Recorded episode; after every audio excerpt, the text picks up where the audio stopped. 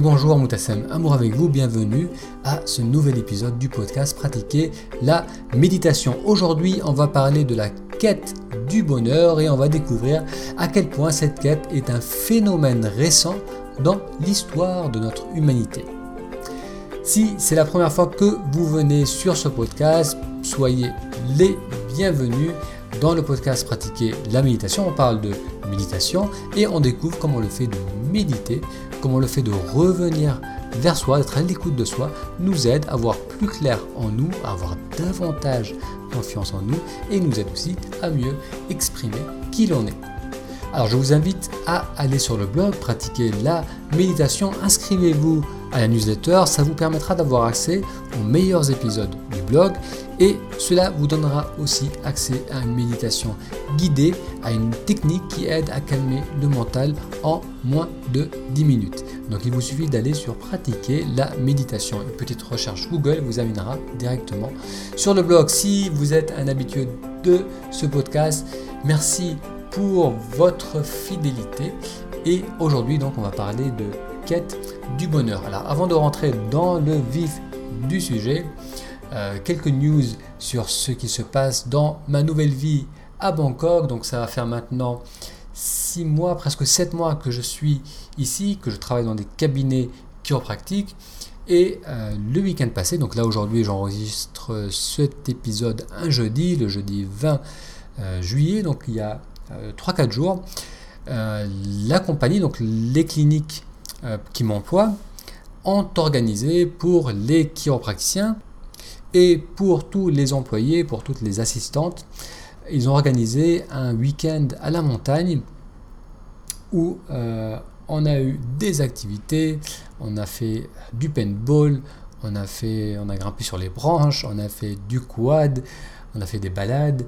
Euh, il y avait une soirée avec des spectacles organisés où chaque euh, équipe, donc dans chaque, il y a 9 cliniques, chaque clinique a 4-5 employés, donc des assistantes, pour les chiro.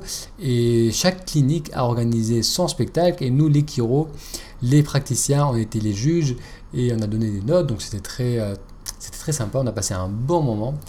Et ce que je ferai c'est que je vais faire une vidéo, j'ai fait des vidéos sur place. Donc je vous ferai une vidéo que je mettrai dans la rubrique vlog euh, que vous pourrez retrouver soit en allant sur le blog pratiquer la méditation ou en allant sur YouTube.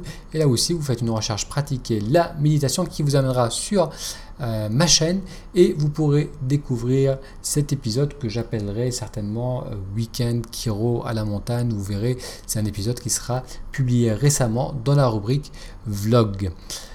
Allez, maintenant on va découvrir donc euh, le sujet d'aujourd'hui et on va parler de quête du bonheur.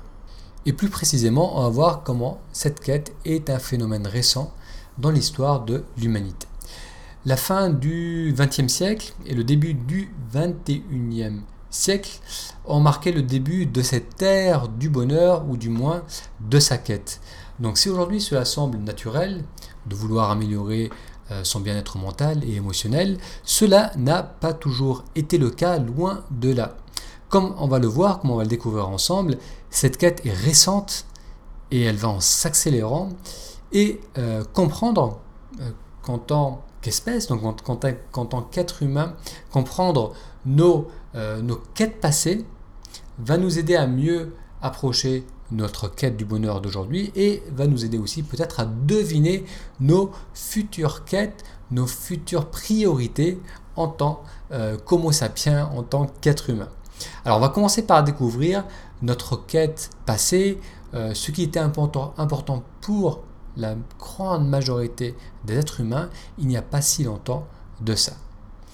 Pendant la plus grande partie de son existence, l'être humain, il avait pour principal souci de survivre, manger suffisamment et se prémunir d'une mort violente. La famille vivant en Mésopotamie il y a 7000 ans tout comme la famille de paysans qui vivaient dans la France du XVe siècle, partageaient les mêmes priorités, celles de rester en vie. Jusqu'à encore récemment, la famine décimait régulièrement des villages entiers, une inondation des cultures, un vol des réserves de graines, euh, pouvait signifier la mort des plus fragiles membres de la communauté. Les épidémies régulières faisaient aussi des ravages, surtout chez les personnes n'ayant pas accès à suffisamment de nourriture, ayant donc un système immunitaire fragilisé. Donc en plus des périodes de famine récurrentes, la violence interne ou venant de l'extérieur causait aussi de nombreuses morts prématurées.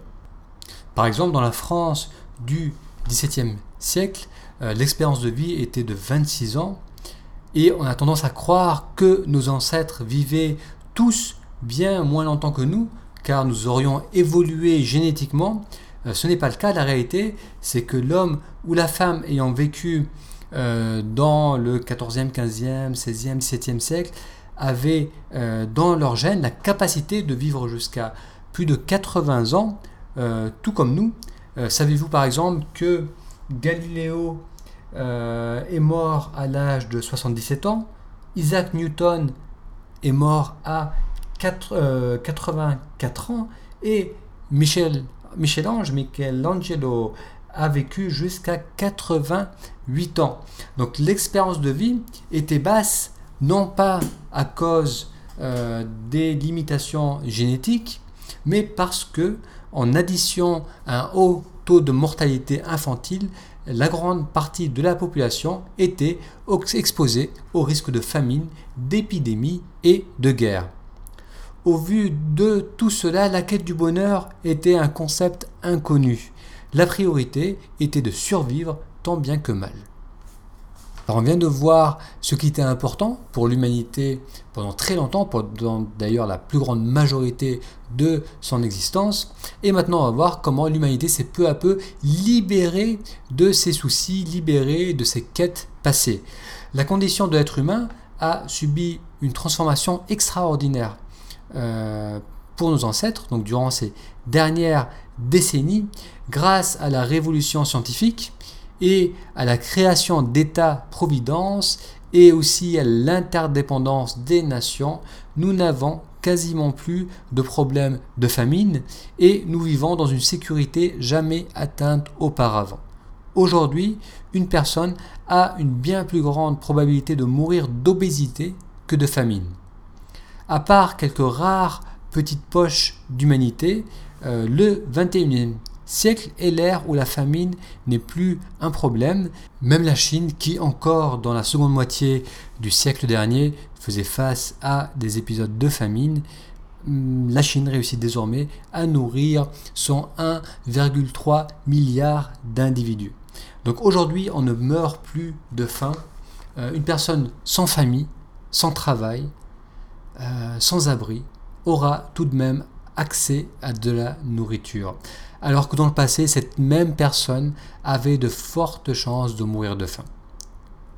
Donc aujourd'hui, la peur de la faim est un concept inconnu pour la plupart d'entre nous, euh, de même pour la sécurité. Avec la création d'État-providence, la sécurité et la stabilité est désormais un acquis pour beaucoup. Auparavant, dans le passé, donc pendant très longtemps, les royaumes, les élites dirigeantes n'avaient ni le désir ni les moyens d'ailleurs de gérer les petits conflits de village. Tant que le roi, tant que l'élite pouvait retirer ses taxes, elle se souciait peu du sort de ses vassaux. Donc on laissait la gestion euh, des conflits aux chefs de famille. Euh, la violence était considérée comme quelque chose d'inévitable et un système de représailles. Euh, si tu tues un membre de ma famille, je tuerai aussi un membre de la tienne. Ce système de représailles offrait une relative sécurité et stabilité, mais cela n'a rien à voir avec la sécurité garantie par nos États modernes. De même, pour la violence venant de l'extérieur, nous vivons aujourd'hui une rare et longue période de paix. La mondialisation et l'interdépendance des nations rend les guerres peu intéressante. Pendant longtemps, la guerre était un moyen d'acquérir des richesses et d'étendre son pouvoir, mais aujourd'hui, la richesse n'est plus dans le sol ou bien dans l'esclavage. Euh, la richesse, c'est le savoir-faire, c'est les technologies, c'est la science, euh, c'est le savoir médical, c'est le savoir, la technologie militaire, donc qui fait la richesse, la richesse d'une nation. Donc on ne peut pas acquérir cette richesse intellectuelle en envahissant un pays. Et, d'ailleurs, là où il y a encore la guerre, les poches de guerre, euh, en Afrique ou en Proche-Orient, il y a de la richesse au sol, euh, notamment le pétrole. Donc globalement aujourd'hui, à part quelques endroits euh, géographiques, nous vivons une époque où il y a une grande stabilité entre les grandes puissances, parce que l'économie est interliée, donc tous les pays, les grandes puissances dépendent les uns des autres et profitent beaucoup plus de la paix que d'un conflit. Donc aujourd'hui, une personne a beaucoup plus de risques de mourir de ses propres mains que tué par des terroristes ou par un soldat ennemi. En effet, euh, les morts par suicide sont aujourd'hui beaucoup plus importants euh, que les morts euh, dues à la guerre. Donc en quelques décennies, nous sommes, nous, sommes libérés des deux plus grandes préoccupations qui sont de se nourrir et d'éviter de se faire tuer. Donc on vient de voir comment on a fait euh, pour se libérer euh, de nos quêtes passées, de nos priorités passées. Et maintenant, on va voir ce qui est important pour nous aujourd'hui en tant qu'être humain. Donc aujourd'hui, ce qui préoccupe l'humanité, ou du moins euh, au niveau de l'individu, c'est son bien-être mental et émotionnel. On veut ressentir moins de stress, avoir plus de confiance, ressentir de la joie, vivre en accord avec nos ressentis. nos préoccupations ne sont plus d'ingérer suffisamment de calories, mais de nous épanouir personnellement.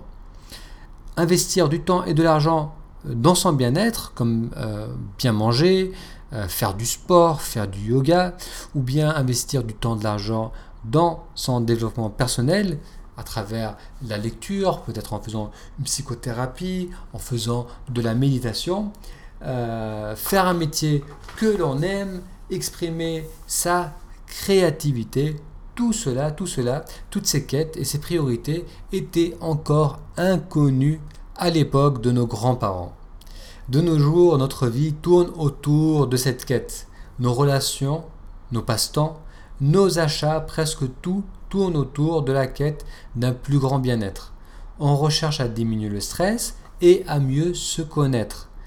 Donc on le fait à travers le divertissement, la télé, les jeux vidéo, l'Internet, le cinéma, à travers les voyages ou même à travers la chimie. Il faut savoir que la vente de drogue, qu'elle soit légale ou illégale, allant de l'antidépresseur en passant par l'alcool, les anxiolytiques, euh, jusqu'à la marijuana à vapoter, eh bien la vente de tous ces produits représente des sommes colossales. Donc même le sexe, le sexe est devenu un moyen de satisfaction personnel. On parle aujourd'hui de sexe dans son rôle de plaisir bien plus que dans son rôle de reproduction. La recherche de sens est aussi en pleine expansion. Il suffit d'aller dans n'importe quelle librairie et vous verrez que le premier stand qui est mis en avant, c'est le stand où vous trouverez, des livres de développement personnel, euh, des livres allant de la méditation à, euh, aux, livres euh, aux livres parlant de réussite euh, professionnel. Donc on n'a jamais été autant en recherche de moyens pour vivre plus heureux, pour vivre plus épanoui, pour être plus accompli. Et si les problèmes de famine et de sécurité ont été dépassés, la quête du bonheur reste d'actualité. Nous sommes en plein dedans, nous sommes tous dans cette nouvelle entreprise commune. Donc moi personnellement je crois que c'est à travers euh, l'expression de soi que l'on trouvera une satisfaction au quotidien, euh, cette expression de soi, donc cette affirmation de soi qui émerge lorsque l'on apprend à vraiment bien se connaître, lorsqu'on vit mieux les hauts et les bas émotionnels, qu'on apprend à mieux euh, matérialiser son ressenti, que ce soit à travers la parole, à travers l'écriture, à travers les arts, à travers un métier. Euh, je crois aussi que la méditation et tout autre travail qui va euh, permettre un retour vers soi va contribuer à cela, va contribuer à nous exprimer plus librement, plus pleinement, et dans cela va nous aider à nous rapprocher de ce bonheur que l'on recherche. Donc cet aspect-là, le rôle de la méditation, dans la confiance en soi, dans l'expression de soi, euh, j'en ai parlé dans de nombreux épisodes et bien sûr on va continuer, je continuerai à le faire et on continuera à aborder ces sujets. Mais euh, pour le sujet d'aujourd'hui, disons euh, qu'une expression libérée et authentique va nous aider à trouver notre bonheur.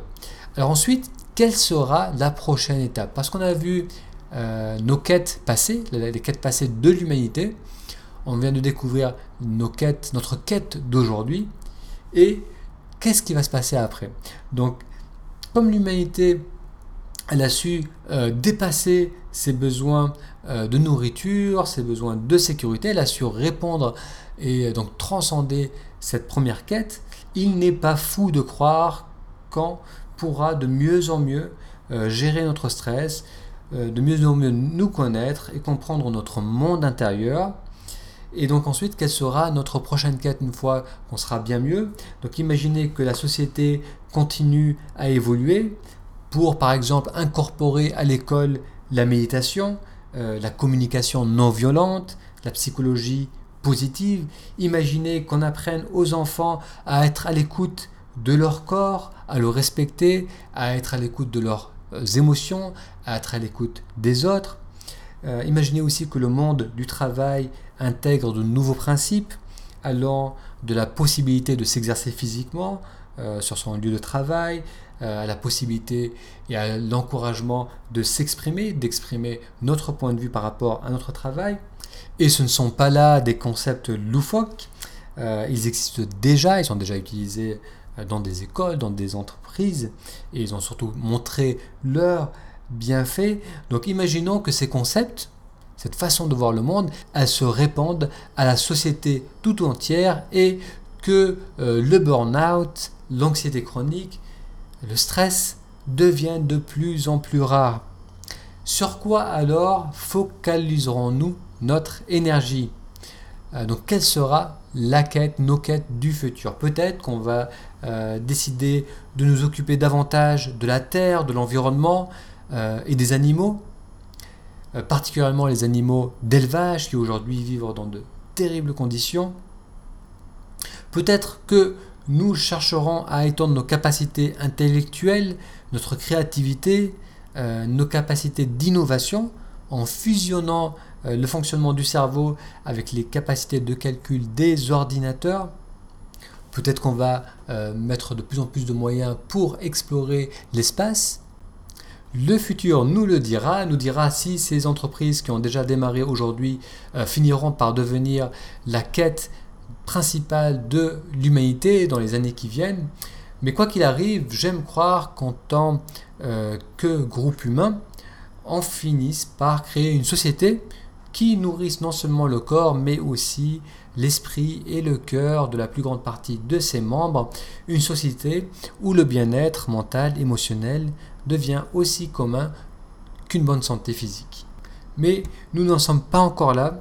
À chacun de participer encore aujourd'hui dans cette grande quête du bonheur, en commençant donc par soi-même, en apprenant à mieux se connaître et en apprenant à mieux exprimer nos ressentis tout au long de ce cheminement. Merci d'avoir suivi avec moi cette réflexion sur la quête du bonheur. Donc encore une fois, je vous invite, si vous ne l'avez pas encore fait, à vous inscrire au blog. Comme ça, vous serez sûr de recevoir les prochains épisodes du podcast. Il vous suffit d'aller sur Google, pratiquer la méditation, puis de vous inscrire à la newsletter du blog. Un grand merci pour votre attention et je vous donne rendez-vous à la semaine prochaine pour un futur épisode. À très bientôt.